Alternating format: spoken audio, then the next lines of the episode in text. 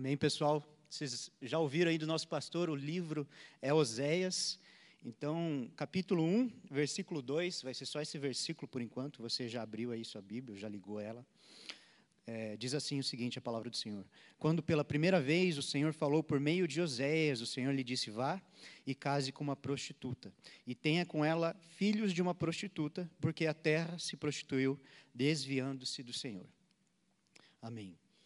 É, antes de tudo, eu quero compartilhar com vocês, contar para vocês como que Deus fala comigo e como Deus tem falado muito comigo, principalmente ultimamente. É, quem não me conhece, eu sou um pouco cabeça dura e para eu entender alguma coisa leva um tempo, preciso entender o porquê e coisa e tal. Minha esposa está aqui para falar que isso é verdade. E eu penso demais, eu, eu complico demais as coisas. Então, Deus tem que falar comigo de uma maneira direta e muito clara, como cristal para que eu entenda que é da parte dele. Porque eu tinha, na minha época, é, tenho ainda muita dificuldade de discernir, né? O que é do meu coração, o que é, o, quem são, o que é todos esses pensamentos que ocorrem em mim. Então, isso é só para vocês já ficarem familiarizados quando eu contar algumas experiências que eu tenho com Deus, do porquê que Deus fala comigo daquela maneira. E, bom, começando já a palavra, é, não sei quem aí segue o, o Instagram do, do Holy, já deram lá o aviso da palavra, o título da mensagem é Amantes do século 21. E por que a mensagem tem esse, tem esse título? Bom, nas primeiras vezes que eu li o profeta Oséias, é, eu me colocava muito fácil no, no lugar do profeta Oséias. Eu falava, meu Deus, tem que ser um homem muito humilde, muito obediente, para ir lá e ter um relacionamento com alguém que você sabe que vai ser infiel a ti com aquele amigo que você sabe que vai, fofo, vai fazer fofoca, piada de você pelas costas. Nossa, tem que ser muito obediente, tem que ter um coração muito grande. E o que Deus falou comigo enquanto eu pensava em uma dessas leituras é: olha, o teu lugar não é junto com o profeta Oséias, o teu lugar é junto com a mulher de prostituição. E a partir daí eu abaixei um pouco os meus pensamentos e entendi essa mensagem no nosso contexto, no século 21 a partir desse lugar. Então, o que, que a gente já pode começar a falar sobre o livro, sobre Oséias, sobre o contexto? Oséias, ele datou seu ministério junto com alguns ministérios, é, como muitos profetas dataram, junto com ministérios de reis. Então, ali no versículo 1, você vai ver, palavra do Senhor que foi dirigida a Oséias, filho de Beeri, nos dias de Uzias, Jotão, Acas e Ezequias, reis de Judá, e nos dias de Jeroboão, filho de Joás.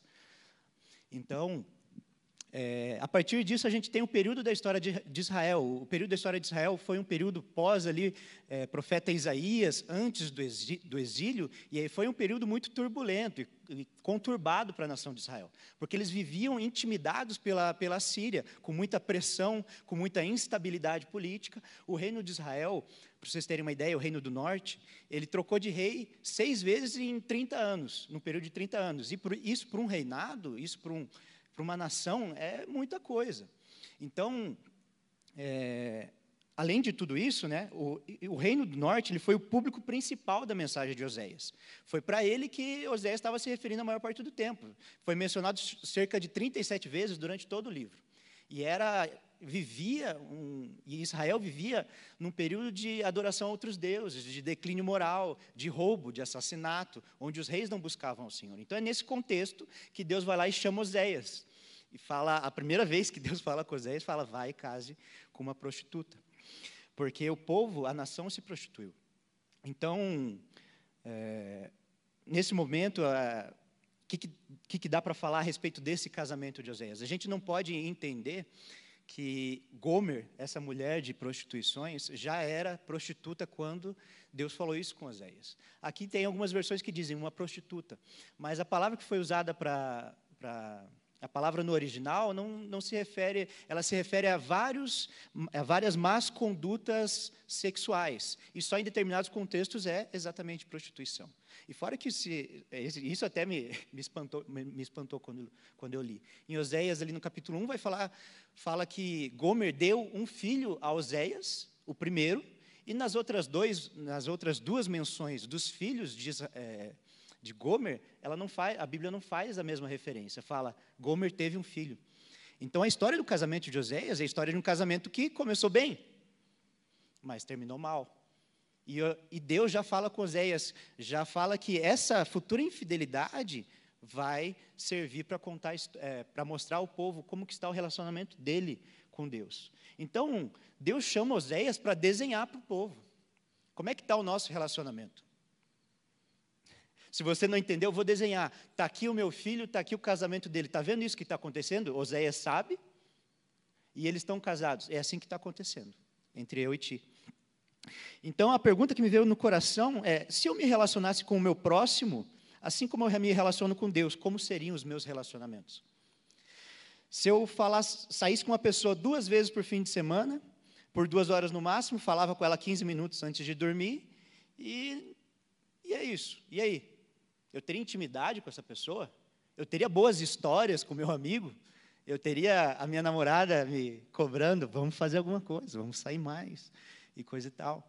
Então, o que eu entendo é que às vezes a gente cobra demais os nossos relacionamentos aqui, entre amigos entre até irmãos, entre namorados. Só que com Deus a gente não percebe tanto o que a gente faz. Por exemplo, se eu mando uma mensagem para alguém no WhatsApp, a pessoa visualiza, mas não responde, o que, que eu fico? O que, que eu faço?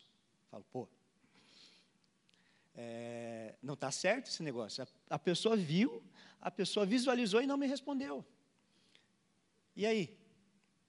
E depois eu vou lá cobrar ela. Mas quantas vezes que Deus fala comigo e eu visualizo e não, dou uma resposta para Deus. E Deus foi trazendo isso no meu coração. Então, é, Deus é, chama Oséias porque ele quer discutir o relacionamento para acertar as coisas. Aquela DR. Quer falar, ó, tem algumas coisas que não estão certas. Isso daqui está acontecendo entre nós. E em Oséias capítulo 8, Deus faz uma lista de denúncias que descrevem as traições do povo para com o seu Deus. E vamos agora acompanhar algumas delas. Oséias capítulo 8.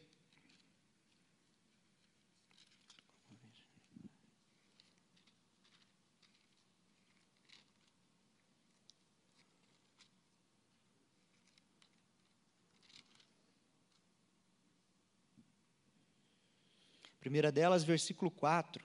Eles estabeleceram reis, mas não da minha parte, constituíram príncipes, mas eu não soube. que, que Deus está falando aqui? Deus está falando que a gente escolhe pessoas sobre as nossas vidas para guiá-las. Para falar, ó, essa é a direção, esse é o sentido, para que a opinião dela seja sobre a nossa opinião. E, ultimamente, não tem como eu não entender, nesse, no contexto de hoje, no quesito de quantos, é, quantas pessoas que a gente segue no Instagram que estão ali diariamente comentando as suas opiniões, dirigindo as nossas vidas e que a gente permite que sejam de fato reis e príncipes. Quando eu estou comentando sobre alguma coisa, sobre alguma história, eu falo, fulano de tal falou isso. Porque assim diz é, o digital influencer que eu sigo. Então a gente, permite, a gente tem permitido muito fácil é, que pessoas guiem as nossas vidas.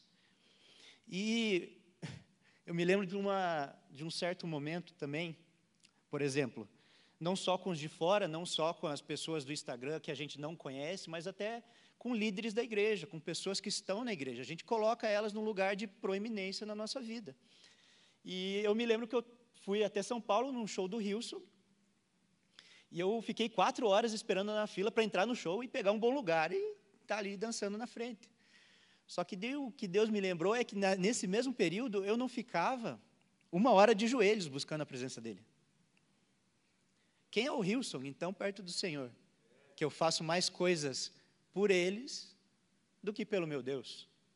E Deus falou: reis e príncipes sobre a sua vida. E se não bastasse, Deus foi me revelando alguma, algumas outras, outras coisas a mais. É, eu tive um sonho, quando, enquanto eu estava me preparando para a mensagem, e nesse sonho acho que eu até nem contei para a Nicole, eu contei. E nesse sonho estava eu a Nicole e um pastor. E a Nicole estava falando com o pastor, e eu estava vendo tudo isso. E a Nicole falando: olha, é, nosso relacionamento está bom, mas não dá para ser assim. Tipo, a gente não pode ficar juntos. E olhando aquilo no sonho e tal. Não, porque a gente, a gente se ama, mas a gente não consegue ficar junto. Mas eu te amo. E e aquilo, eu de frente, vendo aquilo, falo, pô, me segura, Deus. Me, me segura. E, de repente, ali ela para de falar com, com esse pastor e ela vai para outro lugar. Eu sigo ela e falo: Quem que você ama? Ela fala assim comigo, vai para outro lugar. Quem que você ama? E ela angustiada e tudo. E perguntei três vezes para ela. Quando eu acordei, eu dei um pulo na cama. Queria repreender tudo do meu quarto. E daí eu falei, ela nem tinha acordado, nem sabia que, tá, que tinha acontecido. Eu desci e fui orar. Falei, Deus, eu quero repreender, mas foi muito detalhado. O é, que, que, que, que, que isso quer dizer? Não faz o menor sentido. E eu me sinto angustiado, eu estou com raiva. O que, que, é isso? É, ver a pessoa que você gosta se declarando para outra pessoa? Você tem uma ideia, seja amigo, seja parente, seja família, é muito ruim isso. E Deus falou comigo: agora você sabe um pouco de como eu me sinto quando a minha igreja ama mais o pastor dela do que a mim. Quando traem o noivo com o amigo do noivo. Não tinha muito mais pelo que eu falar com Deus. E eu falo, é verdade. Vamos pular para o segundo tópico. Capítulo 8, versículo 6. Porque esse bezerro vem de Israel, é obra de artífice, não é de Deus. Esse bezerro de Samaria será quebrado em pedaços.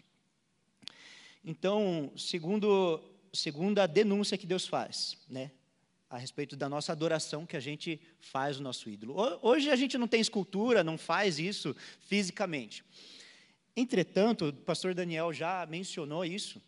Ele falou o seguinte: é, nós modelamos a imagem de um Deus cuja única função é providenciar aquilo que eu preciso, reduzindo o nosso Deus um, a um meio para se obter aquilo que eu sou carente.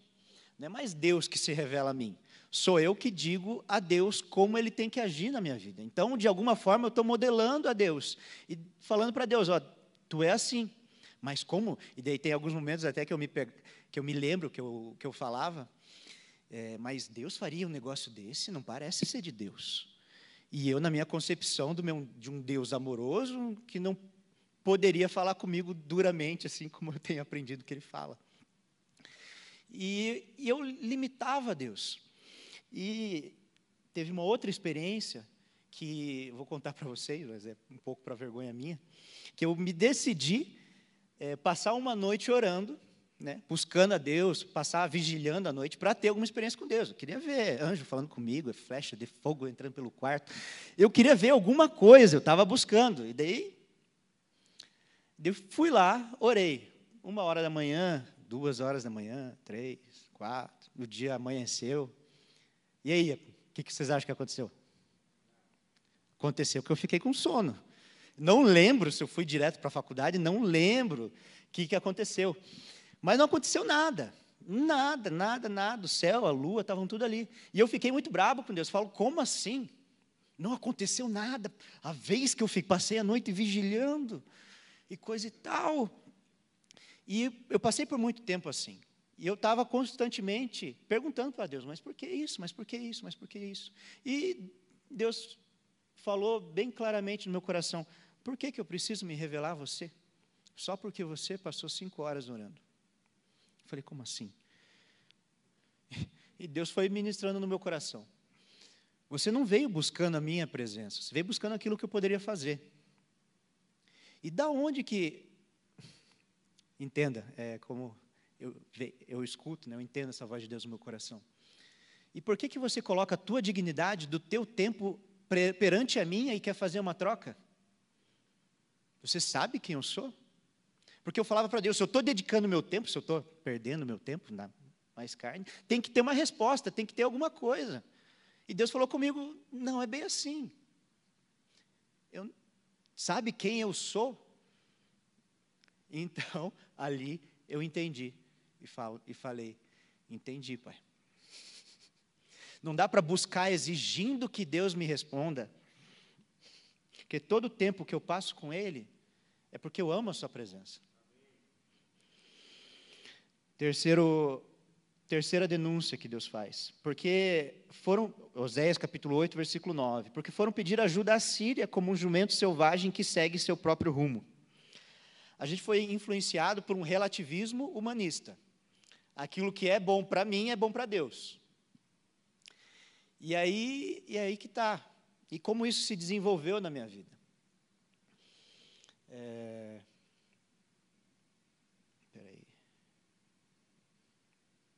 Um exemplo que vai ilustrar.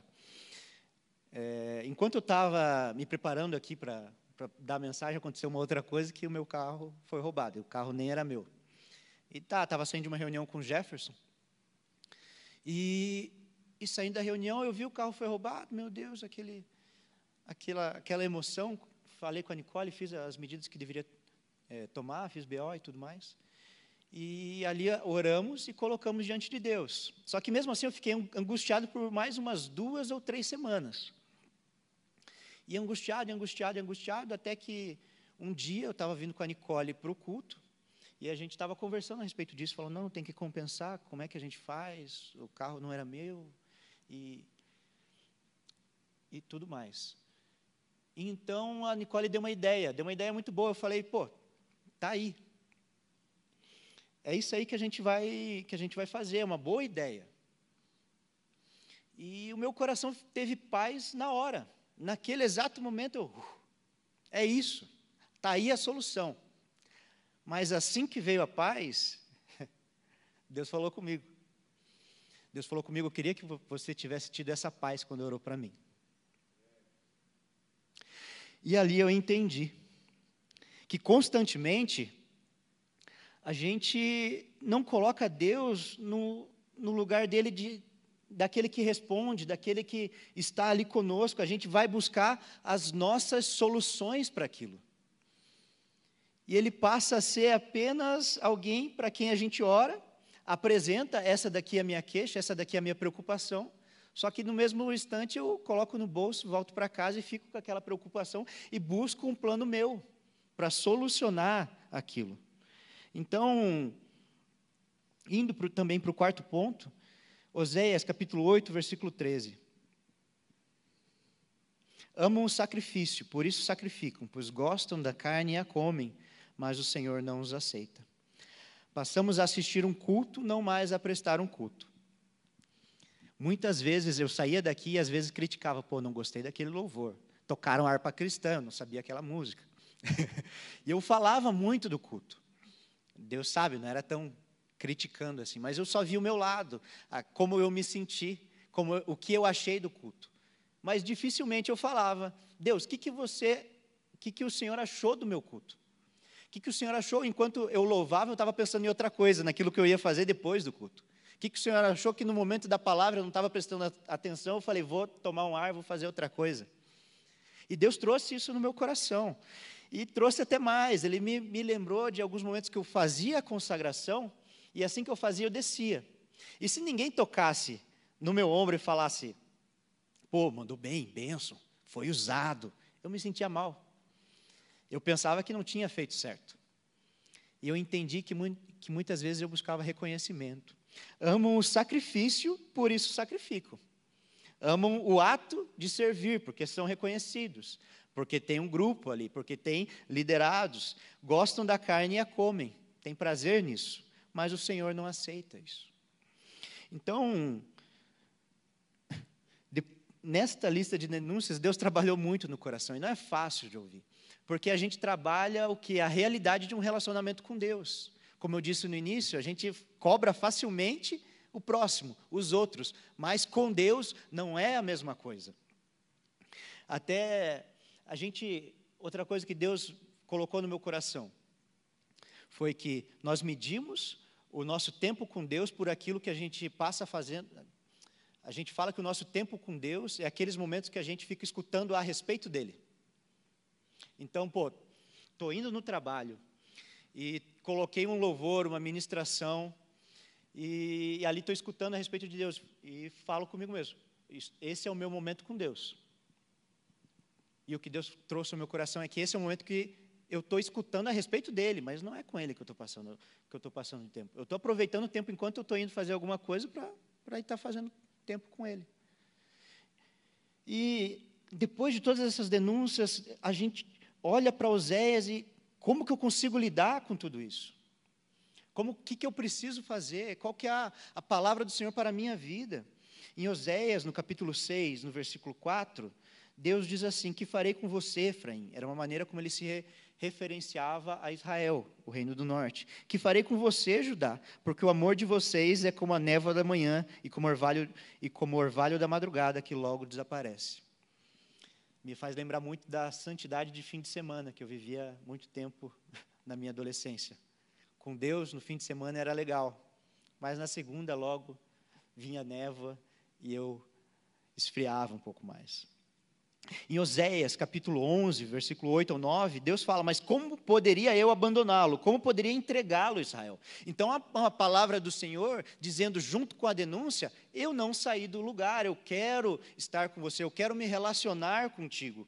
E a, a gente entende que a profecia de Oséias tem um propósito de tratar o nosso amor inconstante com Deus, expondo a realidade do nosso relacionamento, re, expondo a realidade do nosso coração.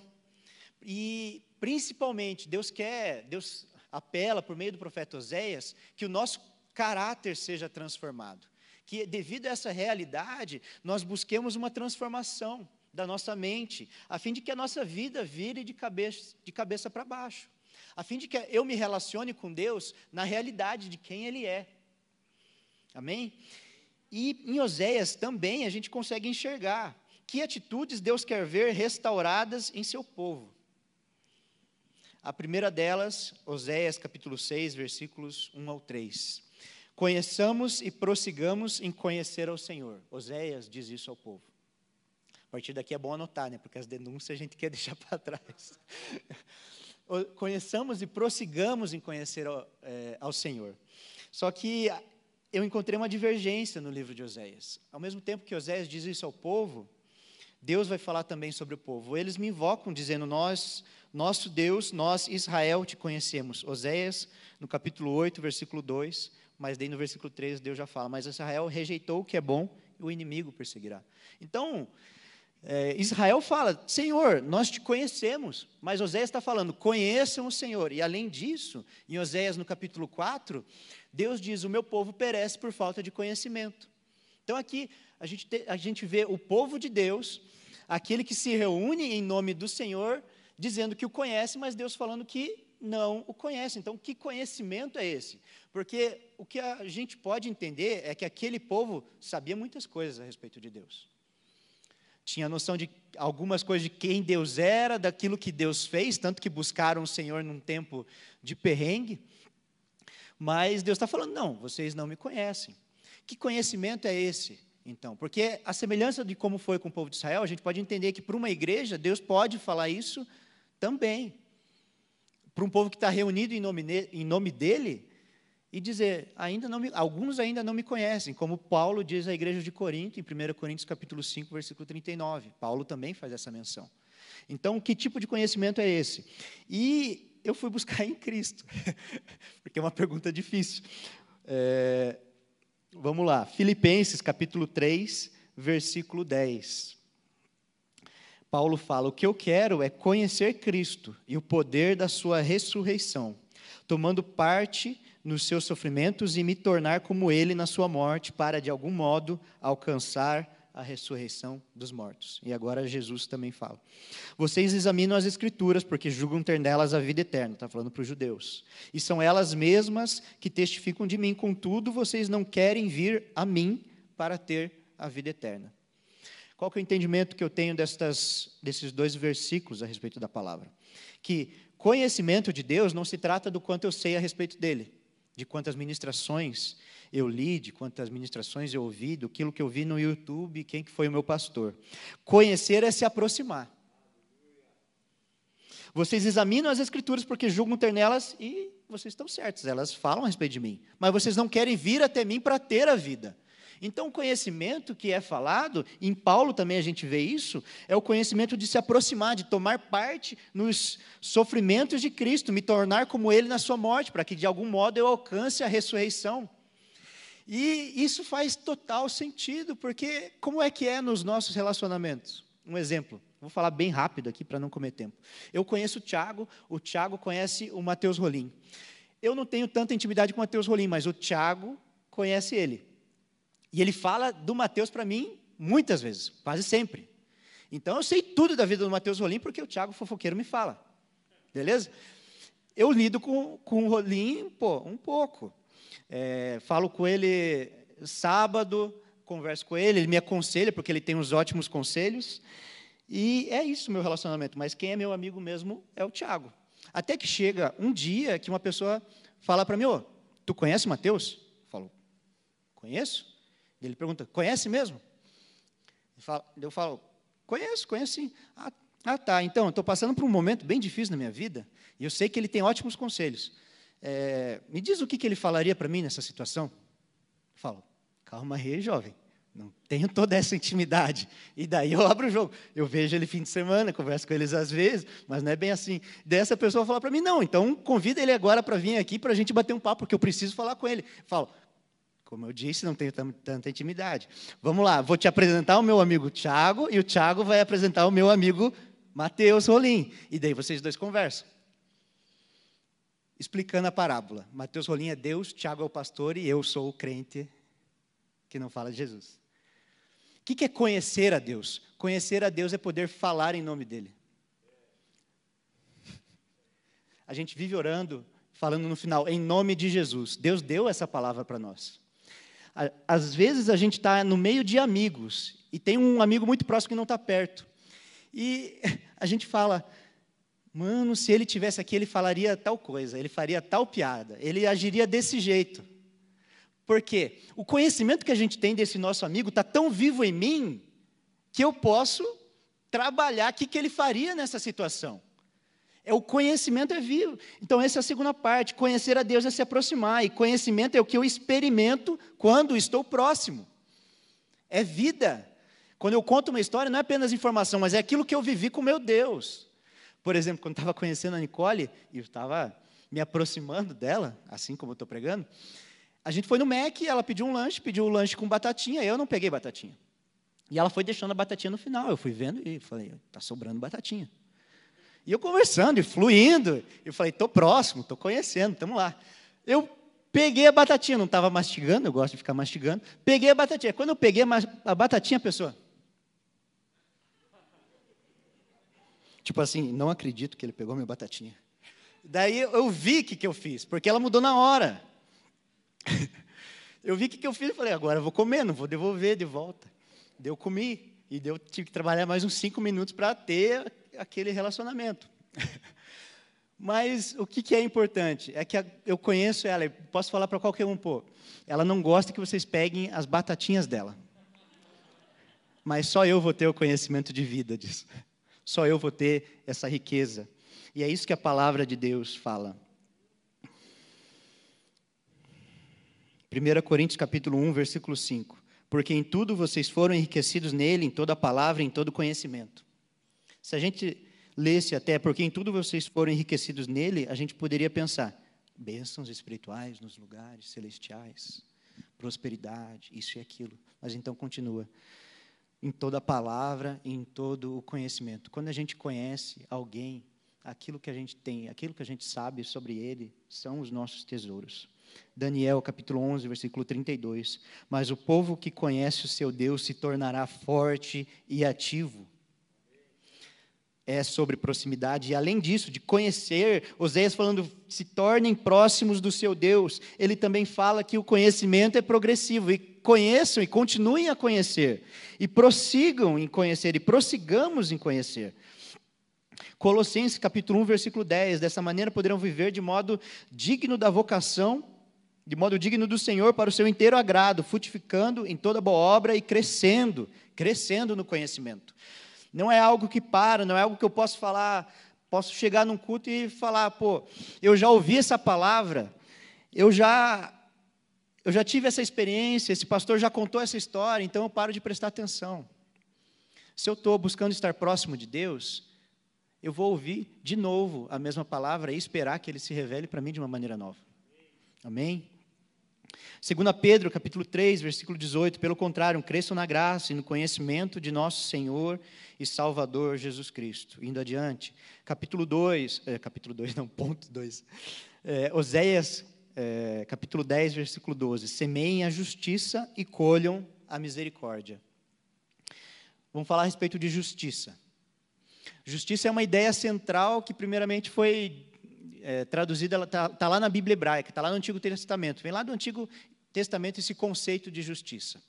Então, não há uma palavra exata que, que se compare ao extenso tipo, vocabulário que é usado para definir justiça no, no, Antigo Testamento. Então, como é que ela era, é, como é que se referia-se à justiça no Antigo Testamento na Bíblia hebraica? Era usada com substantivos que se referiam à ordem criada, ordenadora das justas relações entre os homens, e ao comportamento justo e reto conforme essa ordem criada. E justiça era isso. Então, quando o povo no Antigo Testamento falava, clamava por justiça, ele não colocava uma, uma ordem moral, ele não colocava, ó, essa daqui é a moralidade, essa daqui é a moral, isso daqui é a justiça. Eles apontavam para a vontade de Deus, contemplada pela fé, porque Ele é o Criador, Ele ordenou tudo. E justiça é isso, justiça é a vontade dele na terra. Justiça é, é a gente tratar com dignidade aquele que merece ter dignidade, porque é uma lei espiritual a, a, a, a quem merece honra, dá honra. É por causa da vontade dele, da vida dele. Então, em Romanos capítulo 1, versículo 17, indo além a respeito desse contexto, nesse, nesse entendimento de justiça, a Bíblia fala: porque a justiça de Deus se revela no Evangelho, de fé em fé, como está escrito: justo viverá na fé. O que é o Evangelho? Evangelhos são as boas novas, é a vida de Cristo, é a, a, história dele, aquilo que ele fez. Romanos 10, no capítulo 1 ao 4, porque o fim da lei é Cristo para a justiça de todo aquele que crê. Então a justiça de Deus é compreendida na vida de Jesus, nos seus ensinamentos e na cruz. Porque é em Jesus que a gente tem total entendimento da vontade de Deus para o homem, quem quer, ele quer que a gente seja. Conforme a imagem do seu filho, a mansidão, a bondade, a paz, a palavra do Senhor, o contato. Está compreendido em Cristo toda a vontade de Deus, toda a justiça divina, toda a ordem que é para ser sobre o homem. Então, o que, que é semear justiça, como está escrito no capítulo 10? Vamos ler aqui um pouco, um pouco mais. Capítulo 10, a partir do verso 12. Então eu disse: semeiem justiça e colham misericórdia, lavrem o campo não cultivado, porque é tempo de buscar o Senhor, até que ele venha e chova justiça sobre vocês. Semear justiça é a gente semear o Evangelho, é semear a ordem de Deus, é semear Cristo em cada momento, porque naquele momento que eu estou saindo da faculdade e vem um mendigo e me pede comida, ele está passando fome.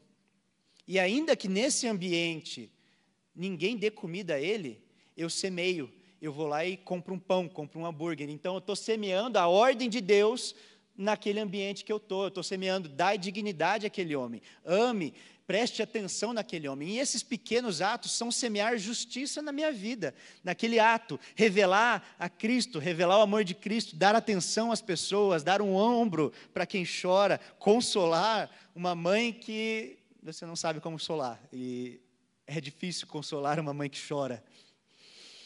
E isso é a justiça de Deus, é a gente trazer a ordem, a vontade de Deus para a terra.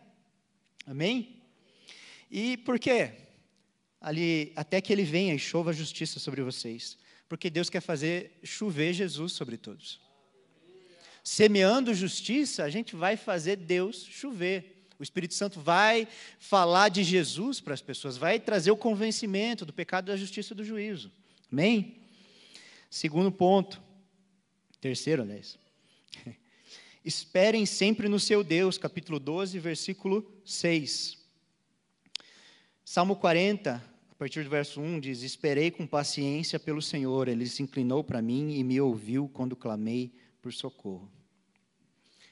A gente é jovem, a gente é forte, só que paciente, meu amigo, é difícil já. Eu não sei vocês, mas eu sou daqueles que o micro-ondas está tá em um segundo. Dois, três, dois, um, eu falo, tá bom aperto cancelar e abro com um segundo. Esse é o cúmulo da falta de, de espera, da falta de paciência. Não sei se sou só eu, né? Ninguém mais. Mas a, a espera tem que ser trabalhada em nossas vidas. Ela tem que ser realizada. Por quê? Já pensaram o seguinte: se eu digo que eu, que eu vou, pô, vou na fila do banco e digo, vou esperar, vou esperar aqui a fila está cheia, né? Daí tem uma pessoa que pergunta, pô, tudo isso é a fila do banco? A pessoa fala sim. Eu falo, beleza, então, vou esperar. E eu saio pela porta e vou embora para casa. Faz sentido? Não faz o menor sentido. Esperar em Deus é esperar em Deus. Não é a gente receber as respostas por outras pessoas, por outras coisas, pelos planos, assim como eu contei a história. Porque quando eu estou esperando sempre no meu Deus, eu elevo os meus olhos aos montes. E até no Salmo 121 fala: eleva os meus olhos para os montes. De onde vem o socorro? O próprio salmista fala isso e ele mesmo responde: o meu socorro vem do Senhor, então eu espero nele. Não dá para confundir, né? Porque às vezes a gente fala que estamos esperando no Senhor a varô, o varão. Então, como é que é isso? Como é que é essa palavra aplicada nesse contexto? Eu estou esperando no Senhor. Daí vem aquele meu amigo, como aconteceu para mim uma vez, e fala: Tenho a esposa para ti. Falar, ah, tem nada, rapaz. tem nada. Quantas vezes já falaram isso para mim? Mas teve uma que acertei, que foi quando eu botei em prática. Falaram para mim da Nicole: Tenho uma esposa para ti. Eu falo: Tem nada. Fui consultar Deus, falo: Estou esperando no Senhor. Então o Senhor me diga quem é. Deus me conformou a ela. Eu falo, pô, justo agora que eu falei para a pessoa que não, não era ela. E daí foi que a gente se conheceu e tudo mais. Mas então, se eu estou esperando no Senhor, a última palavra tem que vir do Senhor. É dele que vem o meu auxílio, é dele que vem a minha resposta. Não é de mais ninguém. Eu elevo os meus olhos para o Senhor e me pergunto: de onde vem o meu socorro? Meu socorro vem dele. E esperarei em oração, esperarei na leitura, esperarei no jejum. Já indo para os finalmente, abram lá em Oséias capítulo 3.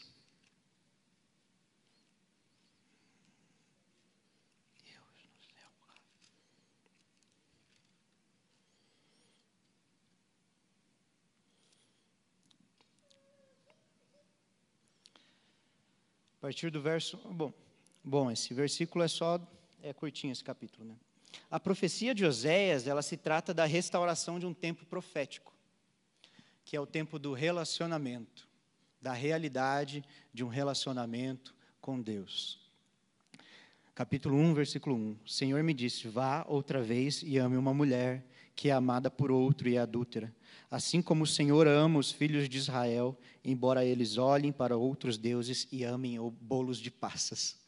É interessante esse versículo, ele está falando sobre a adoração a outros deuses, mas é interessante como ele coloca, embora eles olhem para outros deuses, olhem para outras pessoas, olhem para outros príncipes e reis e amem coisas, e não ele. Versículo 2: Assim, compre-a por 15 peças de prata e 150 quilos de cevada. E eu, o esposo, Oséias, disse a Gomer, disse a ela: Você vai ficar comigo por muito tempo. Você não deve se prostituir, nem se entregar a outro homem, e eu farei o mesmo em relação a você.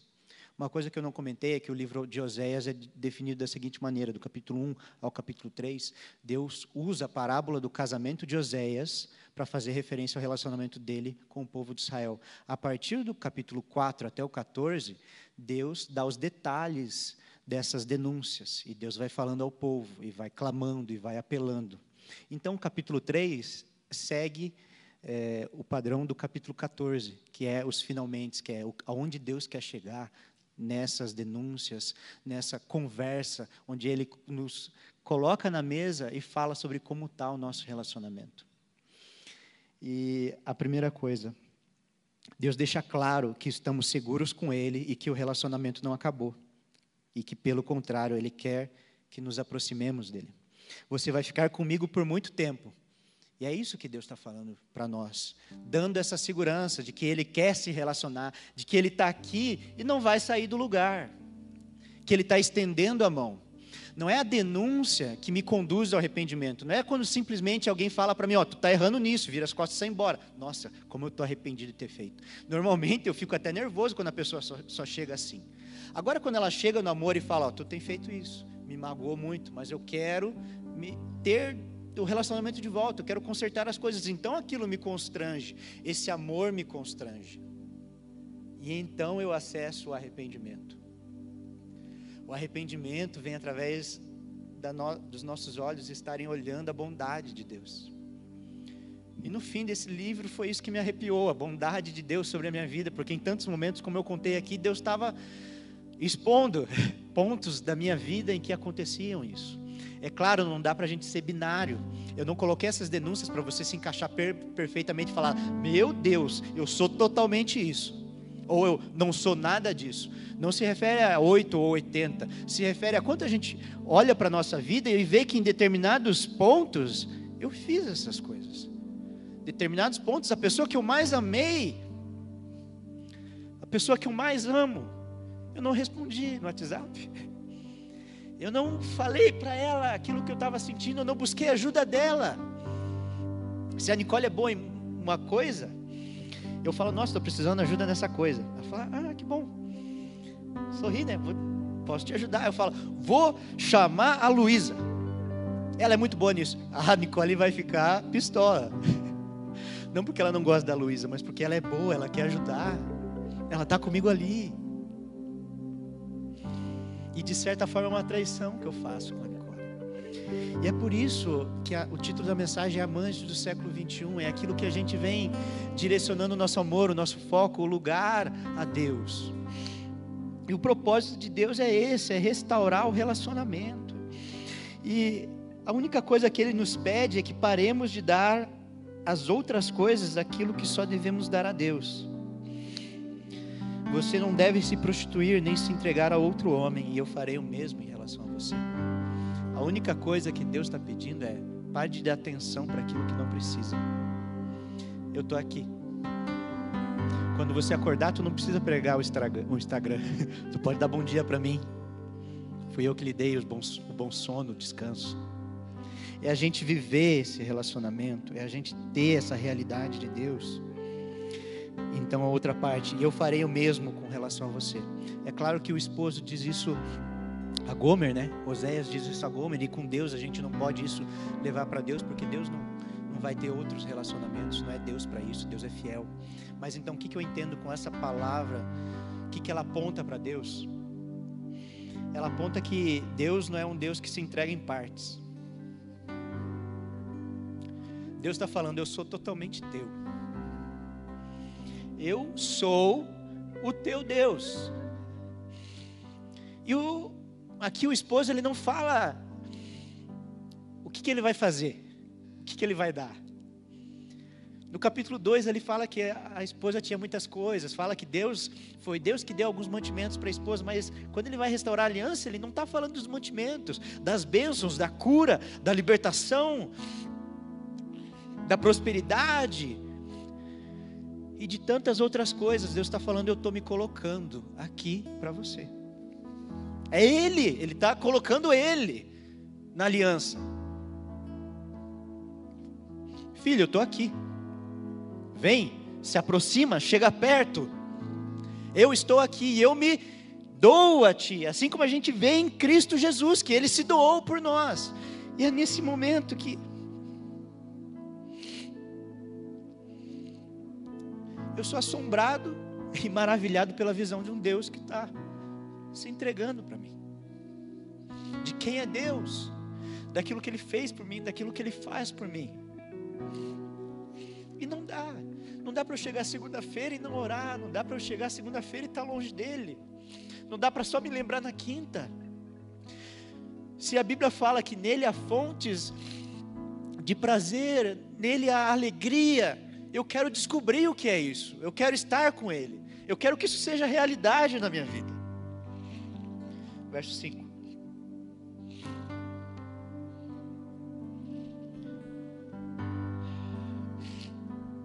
Depois os filhos de Israel voltarão e buscarão o Senhor seu Deus e Davi, seu rei. Nos últimos dias, tremendo, se aproximarão do Senhor e da sua bondade. Aqui uma prefigura de Jesus se apro tremendo se aproximarão do Senhor e da sua bondade. Nós somos expostos todos os dias a tempos, a oportunidade de nos aproximarmos do Senhor. E tudo isso vai construir em nosso coração o conhecimento que Deus fala, o conhecimento que a Bíblia fala. Então, até que aquele dia chegue, que o nosso Rei venha eu tremendo, vou me aproximar dele, porque eu vou lembrar de tudo aquilo que eu aprendi, de tudo aquilo que ele me mostrou, de todos os momentos que eu tive com ele. E esse temor em meu coração não vai fazer mais nada além de me aproximar, porque o meu Deus é bom, ele sempre foi bom, ele sempre será bom. E ele sempre vai querer manter um relacionamento saudável comigo, um relacionamento real comigo. E é aqui que começa a vida com Deus.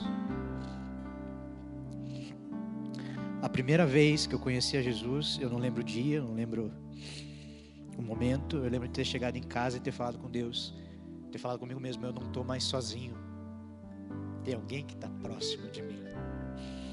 E Deus me lembrou disso hoje. Eu acho que de certa forma Ele está falando comigo. Eu só quero que você esteja próximo de mim. Mesmo quando eu não curar. Mesmo quando eu não trazer o teu carro roubado de volta eu estou perto de ti. Mesmo quando tua família estiver chorando, eu estou ali. Mesmo quando tudo desmoronar, eu sou o teu Deus.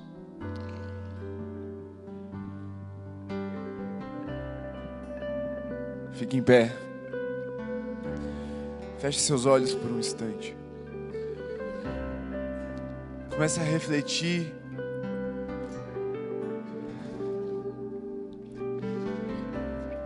Tente visualizar as vezes que você olhou para uma direção diferente da que Jesus estava e optou, preferiu, como Gomer fez, se prostituir ao invés de estar nos braços do Pai. Visualizar as vezes que o conselho humano as vozes das pessoas, a opinião das redes sociais valeram mais do que a palavra de Deus.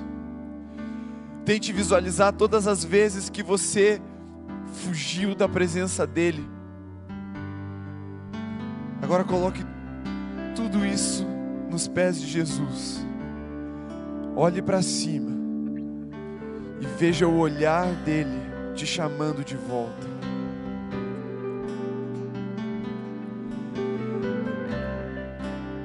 Ele quer ter um relacionamento contigo. Mas é a noite de deixar os amantes para trás. É noite de nos arrependermos das nossas prostituições com outros deuses, com falsos deuses, com ídolos. É noite de nos arrependermos de termos colocado pessoas, até pastores, no lugar de Deus, e reconhecer que só há um noivo, só há um Jesus que é digno de ser chamado meu Deus. Nós vamos adorar. Essa música, essa canção é um voto, é uma aliança com Deus. Faça isso reconhecendo o amor de Jesus por você.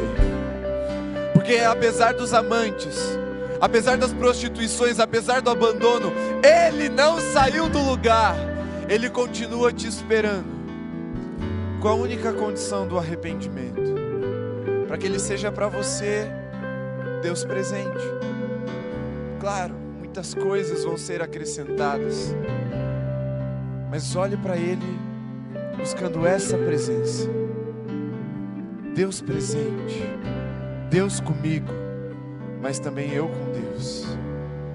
Sem mais ninguém se intrometendo nesse relacionamento, sem nem mais um amante desse século tomando o lugar de Deus. Vamos adorar. Feche seus olhos mais uma vez. A palavra de Deus ela é cheia de proporções. E eu gosto de tratar nesses termos quando nós falamos de pecado e arrependimento. uma palavra sobre amor, que faz gritar no nosso coração o nosso pecado, uma palavra amorosa de luz, que nos faz discernir as trevas que ainda estão em nós, que denunciam sim os nossos ídolos, os nossos amantes e as nossas prostituições, mas que nos mostram que Jesus está de braços abertos. Mas a proporção do arrependimento precisa ser referente ao pecado. E prostituição é um pecado grave, especialmente da idolatria, de trocar o lugar de Deus por outras coisas, por outras pessoas, por outros ídolos. É quebrar o primeiro e maior mandamento, é ferir o nosso Salvador com o espinho do nosso pecado mais uma vez. E o que eu vou te desafiar a fazer agora vai ser uma das coisas mais vergonhosas que talvez você já fez na sua vida dentro da igreja. Mas saiba que nem se compara com a vergonha que foi exposta, foi exposto o nosso Salvador para que você fosse salvo da condenação desse pecado. Por mim a gente fechava aqui, ia para casa com essa palavra latente assim, mas o Espírito está me pedindo. Porque eu creio que essa é uma noite de libertação, essa é uma noite de termos um verdadeiro encontro com o noivo. Eu creio que cadeias vão ser quebradas nessa noite. Eu creio, eu ouço o som das correntes quebrando. Mas vai ser necessário uma declaração de amor e arrependimento nessa noite. Se você foi denunciado nessa palavra, se o Espírito te convenceu do teu pecado, da justiça de Deus e do juízo que foi colocado sobre Jesus por causa disso, eu vou te desafiar antes de você se ajoelhar para orar, você levantar uma mão bem alta e gritar: Eu pequei. Mas vai ter que gritar. Você vai ter que gritar: Eu me arrependo, Senhor. Porque eu me arrependo, Pai. Eu me arrependo, Senhor. Se dobre diante do teu Deus e comece a orar, comece a clamar pela misericórdia, comece a semear a justiça no reino espiritual agora. Oh Senhor, tem misericórdia de nós, tem misericórdia das nossas vergonhas expostas, Senhor.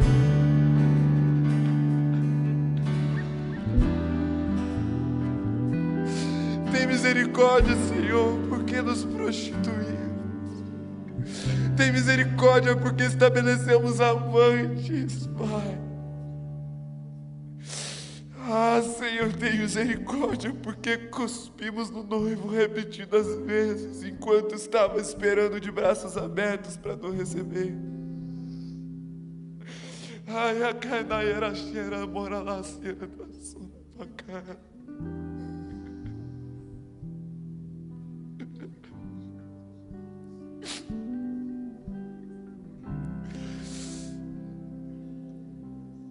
Tem misericórdia de nós, Senhor, mas recebe-nos novamente.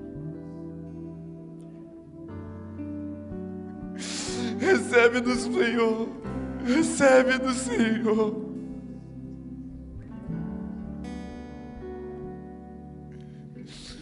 Na alegria ou na tristeza, Senhor, estaremos contigo. Na saúde ou na doença, insistiremos em Ti no dia bom, no dia mal. Não importam os resultados, Senhor, estaremos contigo. Sela mais uma vez essa aliança no nosso coração, porque pecamos contra ti, te abandonamos, Senhor.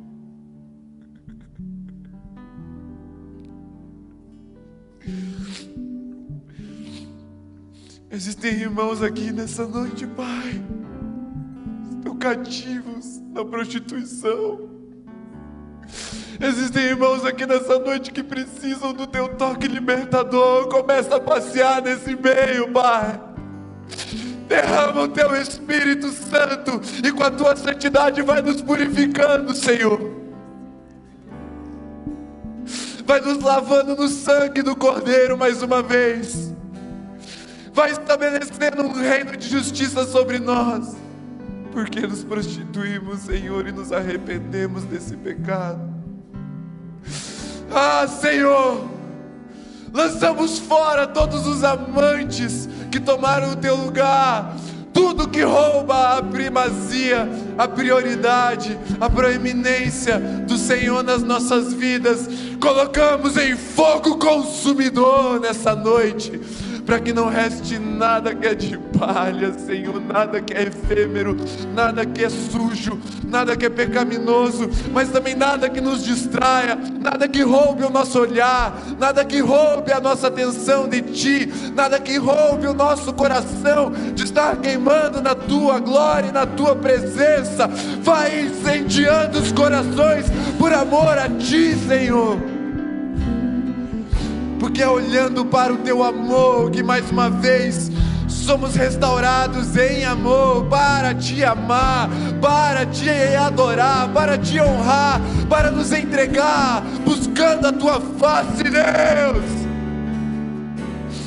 Ah, faz cair toda a fortaleza do inferno, Senhor todo cativeiro na alma de ressentimento, de mágoa, de culpa, de acusação.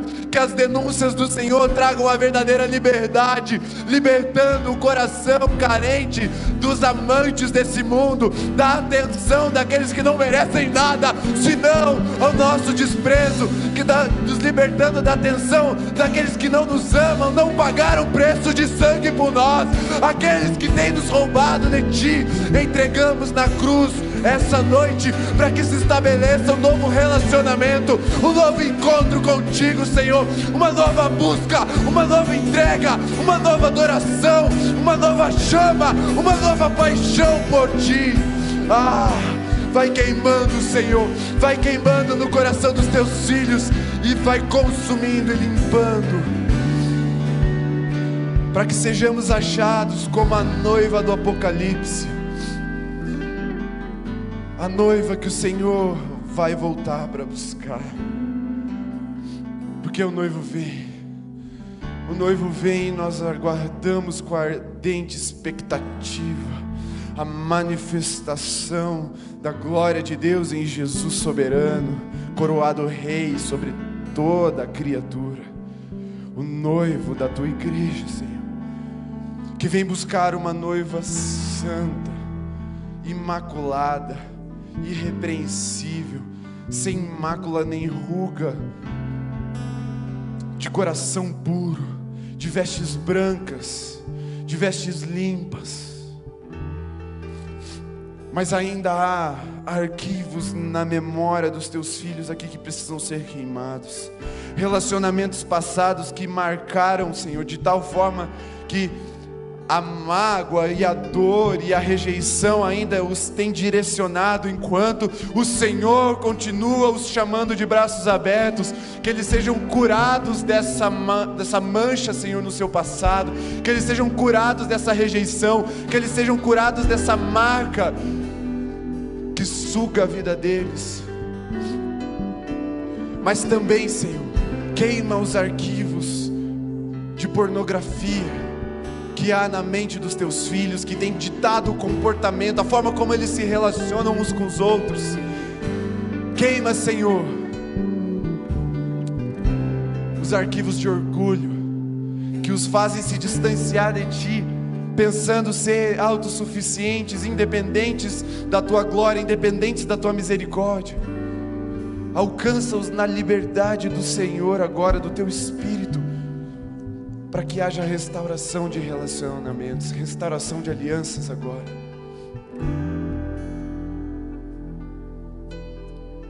Vai queimando, Senhor, vai queimando. Aumenta a tua presença sobre nós. Aumenta a tua presença, doce Espírito. Aumenta a tua presença. Aumenta a tua presença. Até que o coração mais duro, até que o cabeça dura, mais resistente, até que o coração mais cauterizado consiga perceber. Teu fluir nesse lugar agora, vai aumentando o peso da tua glória, vai nos constrangendo em amor, vai nos levando ao arrependimento verdadeiro, completo, genuíno. Vai nos restaurando de dentro para fora pelo lavar da tua palavra que foi exposta nessa noite. Fomos banhados na tua palavra.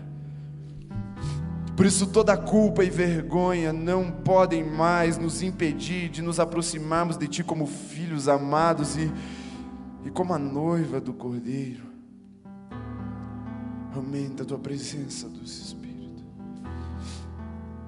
até que seja desesperador te deixar, porque o Senhor está conosco, o Senhor está presente, aleluia, o Senhor está presente, o Senhor está olhando para os corações, o Senhor está tratando os corações agora, o Senhor está cativando os corações e os olhares mais uma vez, aleluia, Senhor, nós celebramos a aliança renovada em Ti